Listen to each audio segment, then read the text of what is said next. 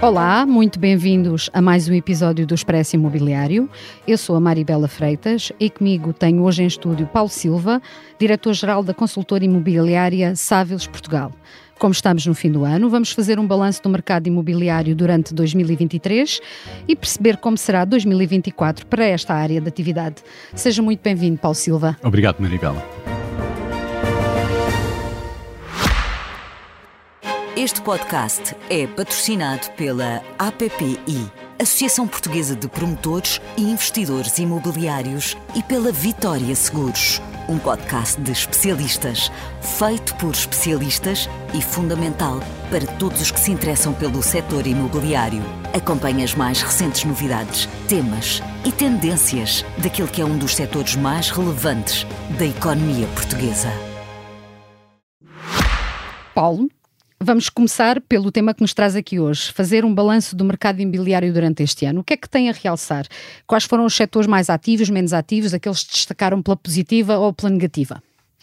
Bem, começando pelas coisas boas, eh, acho que tivemos um setor de hotelaria muito, com uma dinâmica muito positiva em termos das perspectivas de, de, promoção, muito assentes também na operação deste setor, que teve taxas de ocupação interessantíssimas, com rendimentos por quarto também um, ehm, superiores àquilo que nós tínhamos no melhor ano de sempre, que foi em 2019. Antes do Covid, não é verdade? Antes do Covid, exatamente. Portanto, foi, foi claramente o setor que mais se destaca pela positiva. A seguir a este, uh, um setor que se mostrou também muito robusto e com muito interesse por parte quer de promotores imobiliários, quer por parte da, da procura, do, do, sim, da ocupação, uhum. uh, foi o setor da indústria logística. Que foi o setor que mais ganhou com a pandemia, não é verdade? Foi um dos setores que mais ganhou com a pandemia, sem dúvida.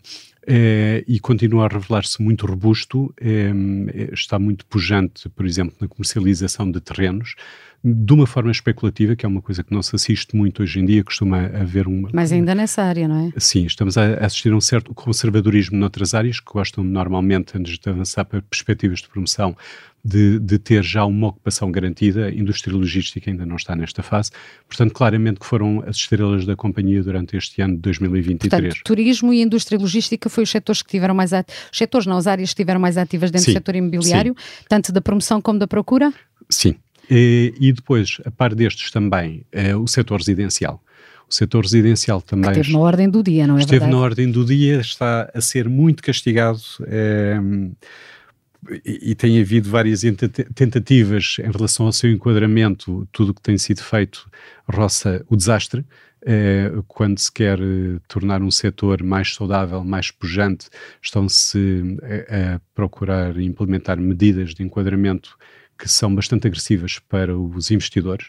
Mesmo assim, o setor continua a, a trabalhar bem. Eh, continua a ter um interesse por parte dos promotores, continuamos a ter uma procura dinâmica, eh, continuamos com grandes problemas de oferta, portanto, é um setor que, no que diz respeito à procura, Uh, ainda tem muitos anos pela frente de dinâmica, assim acha a oferta para ele. Mas mesmo assim houve uma diminuição das transações, não houve? Houve, houve uma diminuição das transações, um pouco também refletido por todo este estas alterações de enquadramento que se tinham perspectivado uh, e que criaram muita incerteza no setor. Uh, por outro lado, uh, o que não tem ajudado, uh, mais uma vez, quando estamos a falar do que enquadra o setor, tem a ver com, com a aprovação dos projetos. É, é, muito morosa a aprovação dos. Ainda, mas, mas houve uma mudança legislativa que, que, ainda não se faz sentir, é isso? Não, não, não se faz sentir, porque o, o problema que se coloca na, na habitação é um problema, sobretudo, de quantidade.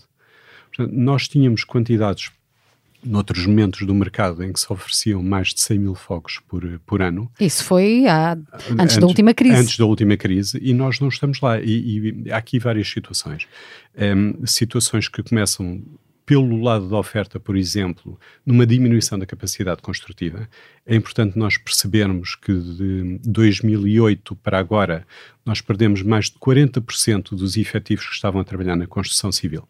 Estamos é, a falar de mão de obra. Estamos a falar de mão de obra, exatamente, por, porque com a grande crise financeira verificou-se uma saída dos profissionais para outros países, aqueles que, que, tinham idade e ambição para o fazer, saída de profissionais para outras áreas e outros que se reformaram. Portanto, isto traz-nos aqui um primeiro problema, que é um problema quantitativo do lado da oferta. Por outro lado, temos também situações que têm a ver em, em termos das exigências, e, e, depois isto tem muitas derivadas quando falamos de habitação, porque temos a habitação que tem vindo a funcionar por razões compreensíveis tem sido para segmentos mais elevados certo, do, do mercado. Luxo, nomeadamente? Sim, porque tem, tem havido muito pouca oferta e esta tem uma procura que permite eh, sustentá-la. E é uma procura quase constante, não é? é não tem havido, é. mesmo, e isso visto na última crise, apesar de estarmos em crise, os imóveis de luxo continuaram sempre a vender os bens de luxo, têm Sem sempre dúvida. essa, essa, essa questão de que acabam sempre por ser consumidos, por Claro. assim dizer. E, e depois, havendo uma menor capacidade de oferta, eh, logicamente que os promotores viram-se para aquilo que lhe dá mais rendibilidade. Portanto, quando estamos a falar de outros segmentos que carecem de incentivos para se res- resolver o problema quantitativo, não havendo mais projetos disponíveis, os promotores acabam por não se concentrar tanto. E depois, outra questão que afeta muito a oferta de habitação tem a ver com o acréscimo do- dos custos de construção. Dos custos de construção, sim, sim. Em, E, e, logicamente que temos que ter um produto final a preços mais acessíveis para quem tem maiores necessidades em termos de habitação. Ma- Mas enfim, estamos a fugir um pouco. Mas, mas como é que se pode resolver essa, essa situação da falta de oferta de habitação? Tanto, tanto aqui, mas já perspectivando um bocadinho, mas já, já para os próximos tempos, como é que se resolve essa falta de habitação? É- é- Porque há bocadinho estamos a falar que houve menos transações, mas se calhar o bolo, ou seja, o, o volume investido, se calhar não foi muito, muito diferente comparado com outros anos, não sei esse, esse valor, porque os preços têm estado bastante elevados. Hum, eu, eu acabei de vir de um almoço onde o engenheiro Fernando Santo, que, que é uma autoridade neste assunto, esteve a fazer uma retrospectiva do que é que se passou na habitação praticamente desde os anos 70.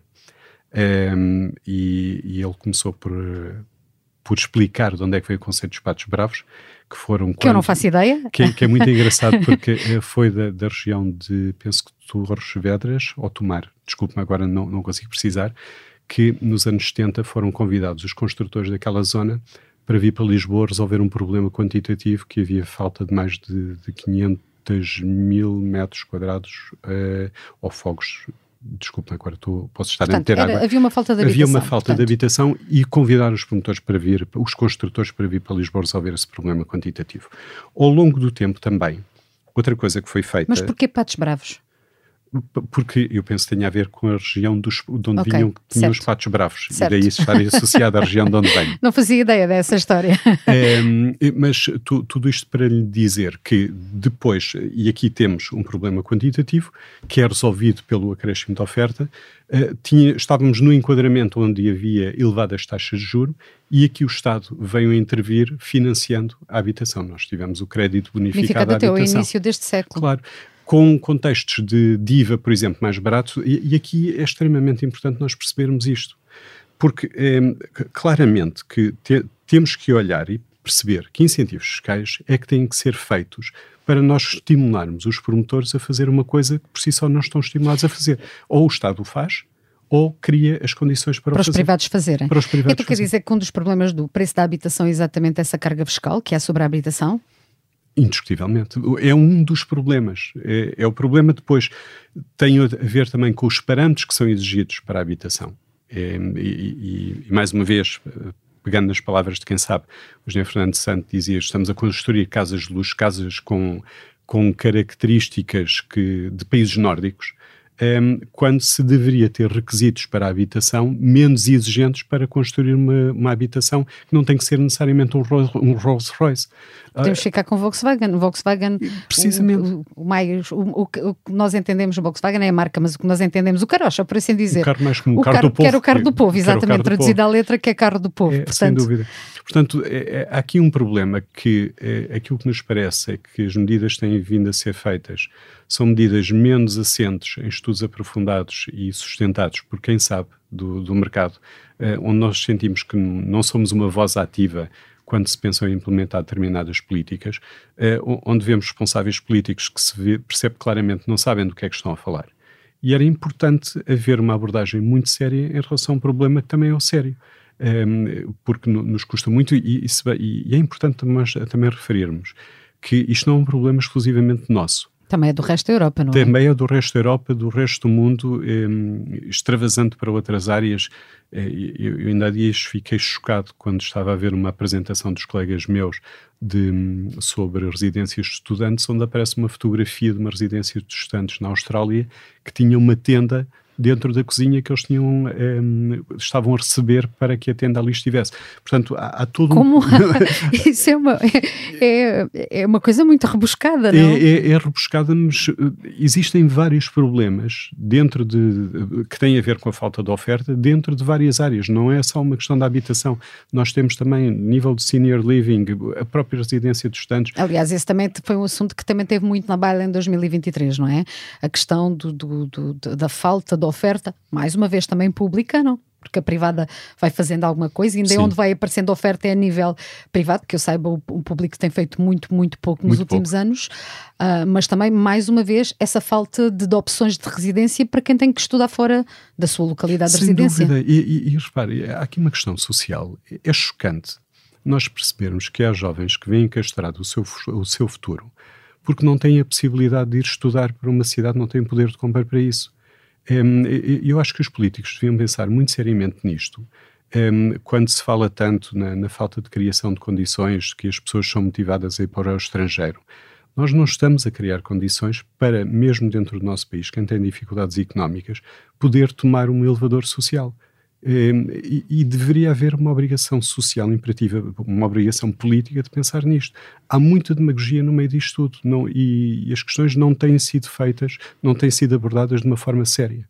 Estruturada. E na habitação, nomeadamente também para, para estudantes, isso é muito, é muito uh, palpável, muito visível?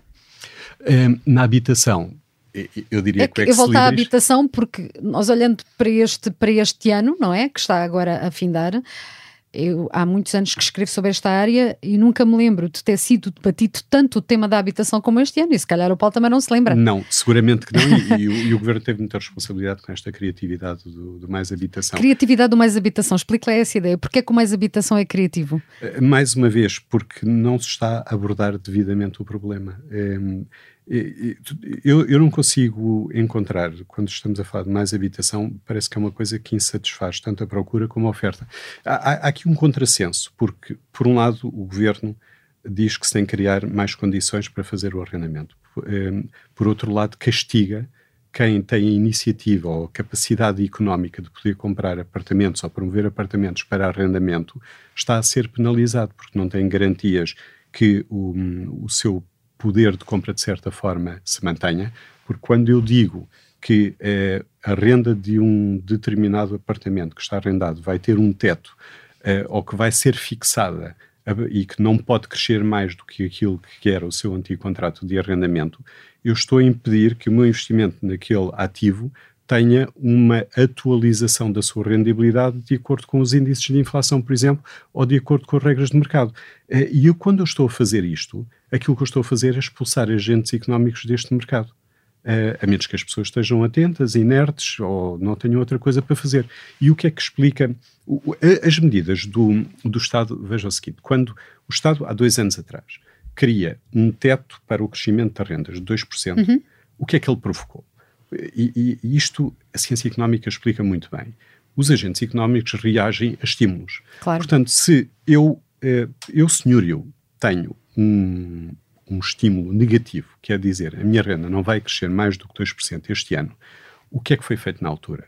Muitos senhorios deram por terminados os contratos de arrendamento e foram fazer novos contratos de arrendamento com rendas 10, 15, 20% acima. Mais, mais caras. Portanto, queria-se, por um lado, proteger o arrendatário, e no final do dia, esse arrendatário acaba por ter o custo de sair de onde estava para, para outra localização, onde muito provavelmente foi pagar uma renda superior.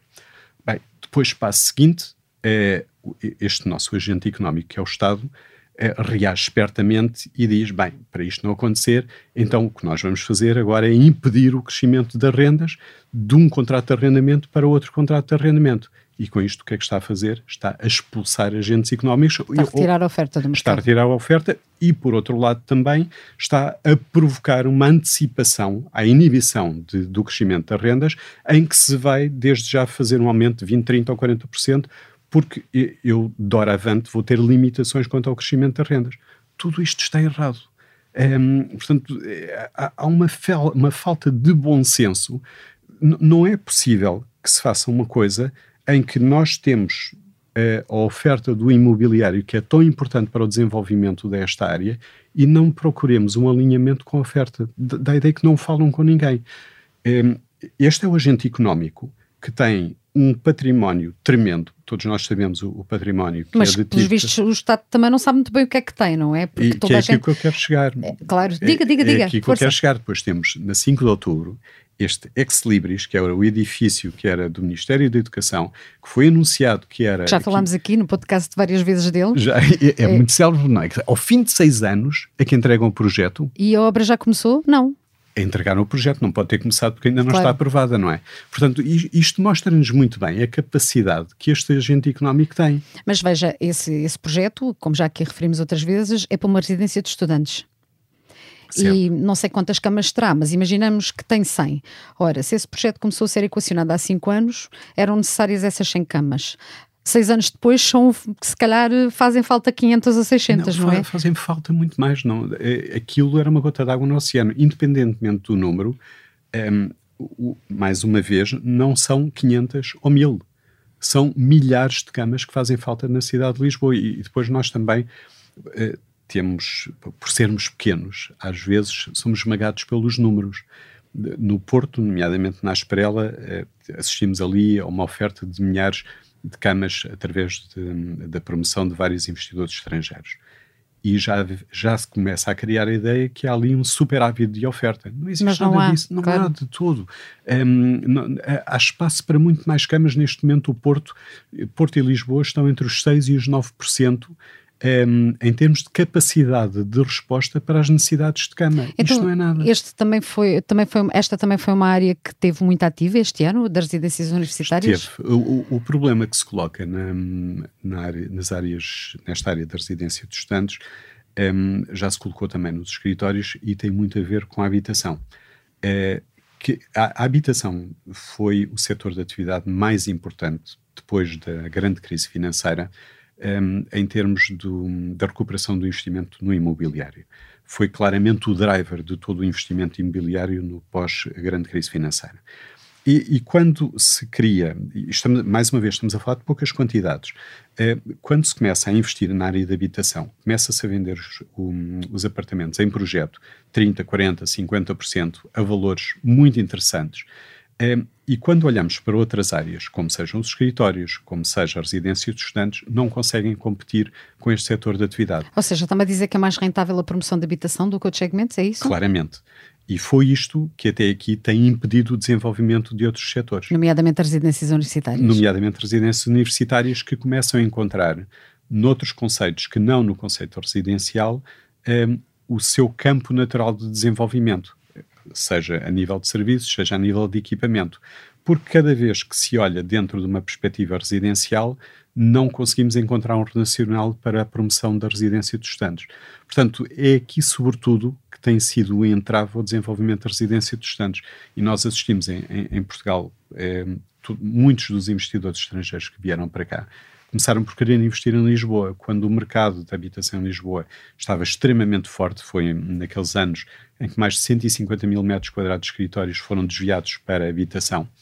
É, e nós começámos a explicar aos investidores é no Porto que vocês encontram racional para desenvolver este conceito, porque lá temos preço e aqui não tem demorou, porque quando alguém entra num país quer começar pela capital. Claro. Mas demoraram e, e depois de repente assistimos a uma explosão das da residências de estudantes no Porto que ainda é insuficiente. E, e neste momento já começamos a assisti-las, a assistir ao desenvolvimento de residências de estudantes noutras cidades secundárias de Portugal, na Covilhã, Braga, Aveiro, um, já começam a haver focos importantes de, de promoção. Então este também foi um setor que, parte da habitação, também foi muito falado e teve muitas mexidas em 2023. Sim, embora quantitativamente ainda seja um setor com muito pouca expressão.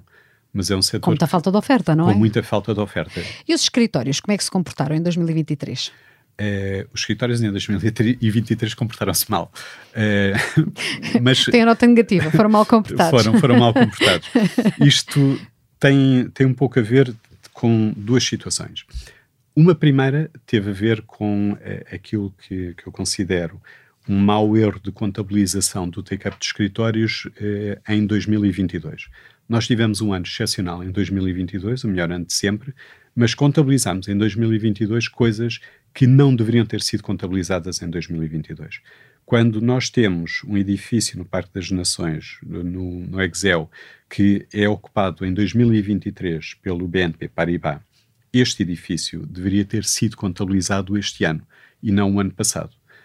Até por uma questão de lógica, é, quando o banco ocupa o edifício, vai libertar outros Outro edifícios. Edifício. Portanto, eu aqui consigo perceber como é que a vacancy vai ser alterada, porque por um lado tenho uma ocupação, por outro lado tenho uma libertação de espaços. Uh, tenho o mesmo problema quando contabilizo um segundo edifício, também eh, comprado pelo BNP Paribas em 2022, que vai ser ocupado em 2024. Tenho o mesmo problema quando tenho contabilizado no ano passado a fidelidade que só previsivelmente no próximo ano é que irá ocupar eh, a sua sede. Portanto, houve aqui uma antecipação de take-up que vai colocar um problema em relação aos anos futuros, que é onde se vai dar a sua efetiva ocupação. Portanto, isto é um problema contabilístico, porque quando comparamos com os 270 uhum. mil metros quadrados de 2022, logo à partida nos parecem ser quebras eh, colossais, quando na realidade não é bem assim, por força da sobrevalorização do ano, em detrimento dos do, vindores. Do outro. Mas, mas mesmo assim tivemos grandes empresas a ocupar menos espaço de escritório, certo? Tivemos, porque não temos os edifícios. Mas é só isso ou porque as empresas estão a, a, a, chegar à conclusão que precisam menos espaço porque mudaram as formas de trabalhar com a pandemia? É, não é por aí. Há, eu diria que é um, uma outra explicação que é um estigma, de certa forma, que se colocou com os escritórios e que não nos atinge assim tanto como isso. Um, e que tem a ver com algum referiamento por parte dos promotores imobiliários em promoverem mais projetos escritórios. Nós hoje, quando olhamos para cidades como São Francisco, Chicago, Manhattan, mesmo Londres, assistimos a vacancies muito significativas. Do, do, ponto de vista histórico, são das maiores vacancies nos Estados uhum. Unidos. Temos cidades com vacancy superior a 20%. É, isto, quando a maior parte do capital é originário destes países, e é aí que nós encontramos a maior tradição, coloca sempre algumas reservas uh, para toda a cadeia em termos internacional que olha para, para estes países como o seu benchmarking. Agora, é importante nós precisarmos, nós não podemos comparar eh, estas cidades, Nova Iorque, Chicago, com cidades como Lisboa. Lisboa tem uma realidade completamente diferente e eu quase que extrapolaria isto para um contexto ibérico ou do sul da Europa. É, estas pessoas que viviam nestas grandes cidades, que tinham duas, três, quatro horas de tempo de commute de casa para os escritórios com todos os custos associados, depois de serem enviadas para casa, fazem uma resistência tremenda claro, a querer voltar, voltar, ao escritório. voltar ao escritório. Nós não temos esse problema. As nossas cidades funci funcionavam e funcionam como um escape, por isso é que falamos nos nómadas digitais, para as pessoas que estavam saturadas nestes países e nestas grandes cidades de virem para aqui e ter quase que uma lufada de ar fresco onde trabalham relativamente próximo dos escritórios. Portanto, nós temos aqui um estigma que nos queixamos, demoramos 30 minutos na deslocação de casa para é o trabalho e, e, nestes é? povos tem uma realidade completamente diferente. Eu, eu tenho colegas em Inglaterra que demoram, perdem 4 horas por dia nos seus transportes. 4 horas por dia em transportes de casa para o trabalho. São 20 horas por semana. Ora, isto é quase, é quase um, dia, dia, quase um dia perde, em transportes é? públicos. Transportes. Portanto, há, há, que perceber esta realidade. Depois, Portugal, nós ganhamos muito em termos do, de escritórios, eh, pelas piores razões que teve a ver com a guerra da, da Ucrânia. Um, enquanto que num passado recente, até a guerra da Ucrânia, as empresas, quando olhavam para a Europa, olhavam de igual forma para Portugal como para a Europa de Leste, eh, quando a guerra se despoleta, começam a ter reservas em considerar a Europa de Leste. Claro. E aqui tivemos um espaço de afirmação.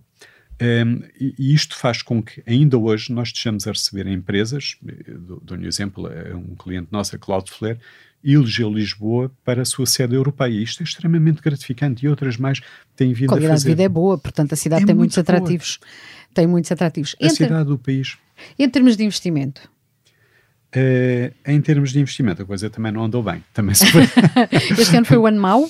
Este ano foi um ano mau. E porquê? Uh, porquê? Por uma alteração do contexto, por uma alteração das taxas de juro, diminuição da confiança, mas eu penso que a principal questão teve a ver com a alteração das taxas de juro, porque houve aqui uma, uma mudança drástica em, em termos do pricing, um, ehm, das rendibilidades exigidas por parte dos investidores, um, ehm, e, e é difícil, vamos imaginar, por absurdo, que nós, por uma simplificação de contas, que estamos num contexto em que o investidor exige 2,5% para hum, rendibilizar o seu investimento e que passa a exigir 5%. Ora, isto afeta, quando estamos a olhar para um ativo que esteja a gerar rendimento, traduz uma perda do, do seu valor em 50%. Um, e, e o que se passa é que nós tínhamos um contexto em que as taxas de financiamento eram aproximadamente iguais a zero, tinham um spread sobre elas de 100, 150 pontos percentuais, o que fazia com que o custo de financiamento andasse abaixo dos 2%. Ora, se eu tenho um custo de financiamento de 2%, eu posso comprar a 2,5%, 3%, 4%, porque estou a ter aqui um diferencial uhum. positivo em relação ao meu custo de financiamento. Um, e se eu não, não estimar nenhum custo para os meus capitais próprios, estou a remunerar melhor os meus capitais próprios. E a equação funciona. Mas de repente as taxas passam de zero para 3 ou 4%, o spread passa 100, 150 basis points para 200, 250 e eu tenho um custo global do financiamento que passa para 5,5%. Então isso fez com que, com que o investimento se retraísse? Isso fez com que o investimento se retraísse porque quando se, e, e há um, um grupo dos agentes económicos, dos investidores, que reage logo, que é os compradores. A, a reação é imediata, que é eu quero ter mais rendimento para, para o meu dinheiro e quando eu deixo de pedir um, 3 ou 3,5, passo a pedir 5,5, cá está, estamos a falar de perdas para o valor dos ativos 30% ou 40%, e quem está a vender não ajusta automaticamente a sua expectativa de encaixe. E é isto que faz com que haja um mismatch entre aquilo que é a intenção dos investidores que estão a exigir mais dinheiro para ter o seu rendimento e a intenção dos vendedores que ainda estão com os racionais do passado e que hoje não funcionam. E qual foi a área em que atraiu mais investimento? Estamos a falar de quê? Que atraiu, eu diria, a área que afastou mais investimento foi claramente a área de escritórios. Uhum. Tivemos um trambolhão muito grande né, nesta área. Uh, indústria logística, eu, eu diria que tive, se calhar vamos ter no final deste ano mais transações, mas com menor volume, eh, e isto foi também outra situação o ano passado nós tivemos importantes portfólios de, a nível de investimento imobiliário foram, que este ano não tivemos. Tivemos aqui alguns portfólios que eh, derraparam para o próximo ano, cá, cá está, e depois quando estamos a falar, eh, tínhamos aí um portfólio muito importante de ativos de promoção. Os ativos de promoção, eh, que ainda estão numa fase muito anterior, foram muito penalizados. Porquê? Porque, pelo agravamento das taxas de juro, a sua posse ao longo do tempo é extremamente penalizada em termos do plano de negócios e tudo isto afetou de uma forma muito sintética as então transações. Então vamos ter no, no final do ano, quanto é que prevê que seja o bolo de investimento que tenha, que tenha sido movimentado este ano? Eh, na casa de um bilhão e meio de euros, o que representa uma quebra superior a 50% comparativamente ao ano passado, que foram 3 bilhões de euros. Nós estávamos, um, um bilhão que não deverá ser tanto, nós estávamos com um bilhão no final Estávamos do... com tanto? Não tinha ideia no final do primeiro, do terceiro quadrimestre deste ano eh, e que já per si representava cerca de 50% de quebra em relação ao ano passado. Ok, uh, e qual é que é a perspectiva? É porque vocês emitiram, julgo que foi esta semana, um, um relatório em que falava Portugal tem entre os destinos mais procurados para investimento devido ao potencial turístico em 2024. Essa é uma perspectiva para o ano seguinte. Vamos já avançar. Sim, o que é que se perspectiva? Que estamos a ficar aqui com o tempo, com o tempo uh, contado, por assim dizer. Qual é que é a perspectiva? Portugal realmente é, é, é, esta será uma tendência de investimento na área turística em 2024? Não só, mas também. É, aquilo que nós prevemos é que vai haver uma inversão em relação a este trambolhão que aconteceu de 2022 para 2023, nós já estamos a ter uma indicação, e, e o comportamento das taxas de juros vai ser extremamente importante, um, algumas indicações de que elas terão estabilizado com tendência para descer, e é isto que vai fazer começar os agentes económicos, agentes económicos enquanto investidores, a começarem a mexer-se. porque ninguém quer quer ficar mal na fotografia, eu não quero comprar ativos num contexto em que as taxas de juros vão subir e a compra que eu fiz é inadequada. Claro. Portanto, quando as taxas de juros começarem a descer, vamos sentir mais confiança, porque enquanto as taxas de juros estão a subir, o preço dos ativos está a diminuir. Quando as taxas de juros começarem a descer, os preços vão aumentar. Então aí sim vão começar a, começar a querer aumentar para comprarem mais barato. E, e já estamos a ter aqui indicações positivas da forma como estão a olhar. E, e, e repare, é extremamente importante nós olharmos para. Um, para a água que ainda está no copo. Um, porque Explica essa. essa eu, eu, estou a sublinhar a água que está ideia. no copo porque há quem fale no, do copo meio cheio, meio vazio. O copo está sempre cheio. Está é cheio com duas coisas diferentes, com água e com ar. é importante não esquecermos. Se nós estivermos debaixo d'água, a metade de ar que está no copo faz toda a diferença. Claro. Mas um, to, torna-se importante nós percebermos que há muito muitas transações em ativos de promoção. Um, apesar da penalização que eu lhe falei, que ainda existe uh, pelo acréscimo das taxas de juro, nós estamos a vender terrenos para desenvolvimento de projetos residenciais, de residência. Que não de deixam de ser ativos, não é? São. Com projetos. Indústria com projetos. e logística uhum. também. Temos um bilhão e meio de euros, ou mais de um bilhão de euros, vão ser investidos em Portugal. Em, ativos de promoção, que era o que estava a dizer. Não só em ativos não de só. promoção, uhum. de, mesmo em ativos de Mas rendimento. Mas isso em 2024? Isto foi em 2023. 2024 acredito que será seguramente melhor que este bilhão e meio de euros que nós assistimos durante o ano 2023. Então, quais são as perspectivas para 2024? Assim, em traços muito gerais. Quais vão ser os, os setores que vão estar mais, eh, mais ativos ou mais robustos? Já me falou aí do investimento e que mais? Sim, é, a nível de investimento vamos ter melhorias. Eu temo que os escritórios não vamos ter um ano muito bom. Muito bom. E, e atenção, é, poderá ser melhor do que este ano, que foram cerca de 120 mil metros quadrados, mas porquê é que eu temo é, que 2024 possa não ser tão positivo quanto isso? Não temos escritórios para o fazer. Há, há aqui ainda uma questão... Também é uma questão de oferta. É uma questão de oferta. Eh, resta saber como é que até ao final do ano há aqui três grandes transações que resta, há que tentar perceber onde é que vão ser arrumadas uh, a operação da Caixa Geral de Depósitos no LB, no Parque das Nações, um, há uma operação que está para acontecer num ativo que nós vendemos, Orion Capital, cerca de 14 mil metros quadrados na Zona 7, a própria operação do Banco de Portugal, se acontece em entre campos e se é classificado em este ano. Portanto, tudo o que for classificado ainda este ano de, e dentro destas grandes operações vai prejudicar, pro, o, claro, próximo vai prejudicar ano. o próximo ano. E, e, mais uma vez, o LB, se for classificado este ano, o LB, a ocupação não vai ser este ano, nem muito provavelmente no próximo. Só irá ser em 2025. Mas de, depois, quando olhamos para o espectro da oferta, não temos nada sobre, em construção porque o LB que está em construção está em vias de ser tomado.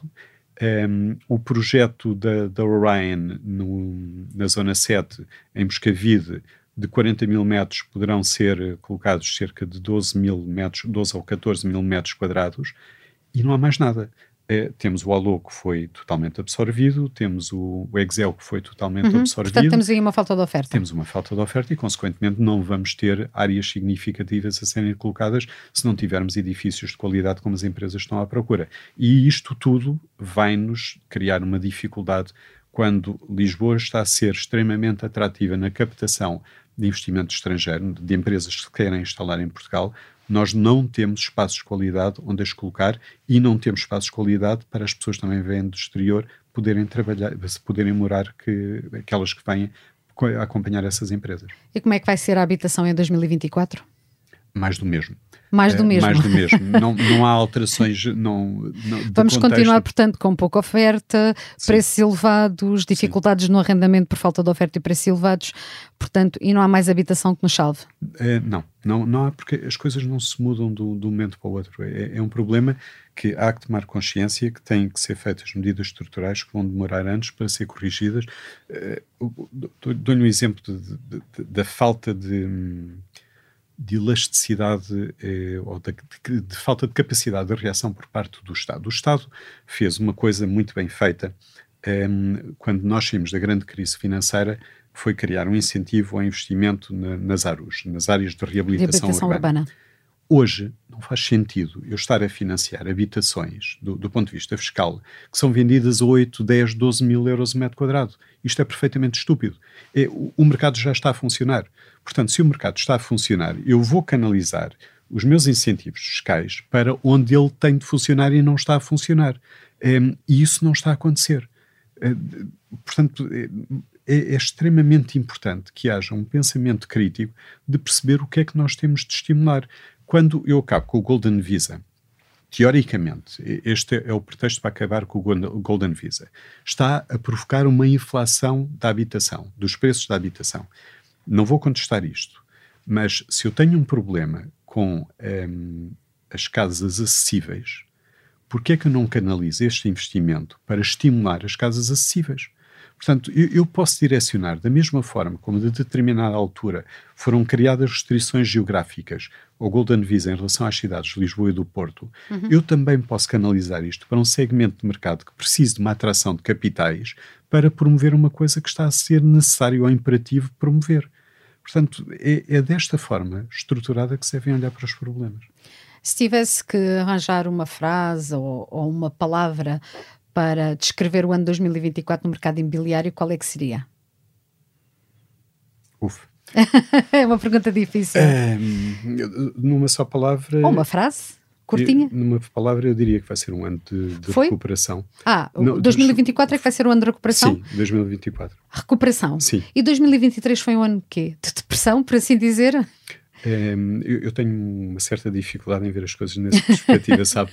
depois, um, depois de termos passado os anos 2008 a 2023 e 2008 a 2013, aquilo que nós tivemos a fazer foi tirar leite de pedras, um, porque eh, eram inacreditáveis as dificuldades que se nos colocavam aos operadores de mercado. Os investidores não queriam ouvir falar do nosso país, não queriam investir, eh, não tinham ordens para autorização para olhar para qualquer uhum. oportunidade de investimento. Eu recordo naquela altura um, ehm, o volume de investimento num determinado ano foi 375 milhões de euros e eu que estava a participar na, no comitê de, de, direção do grupo da empresa em Espanha, os meus colegas em Espanha venderam um edifício por 400 milhões de euros. Ou seja, em Madrid, numa operação, fizeram mais do que em Portugal durante todo o ano. Portanto, aqueles tempos eram muito maus.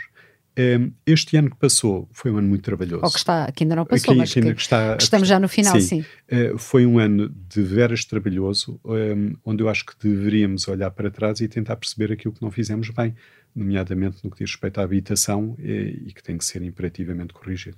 E 2024 vai então, vai então ser de recuperação, é isso? Vai, vai ser de recuperação porque um, já temos estes indicadores que lhe comentei em relação às taxas de juro, que poderão começar a descer no próximo ano, isto salvo qualquer externalidade como Israel, como a Ucrânia, dentro de um contexto de normalidade, eh, acredito que vamos ter aqui um ano de recuperação destes indicadores de, do investimento imobiliário e dos indicadores também da operação de cada um dos segmentos de mercado. Menos que, a habitação, que vai ficar igual. Menos a habitação que vai ficar igual porque não temos por onde investir. Eh, não há terrenos significativos que estejam em condições de irem para o mercado eh, para resolver o problema quantitativo que existe. E o Estado também não está a resolvê-lo? Não, pelo contrário. Obrigada. Terminamos assim o episódio 2. Contou com a edição e sonoplastia de Salomé Rita e João Ribeiro. Obrigado ao nosso convidado Paulo Silva por esta conversa. Obrigado pela oportunidade. Este foi o último episódio desta temporada do Expresso Imobiliário. Obrigada por ter estado connosco.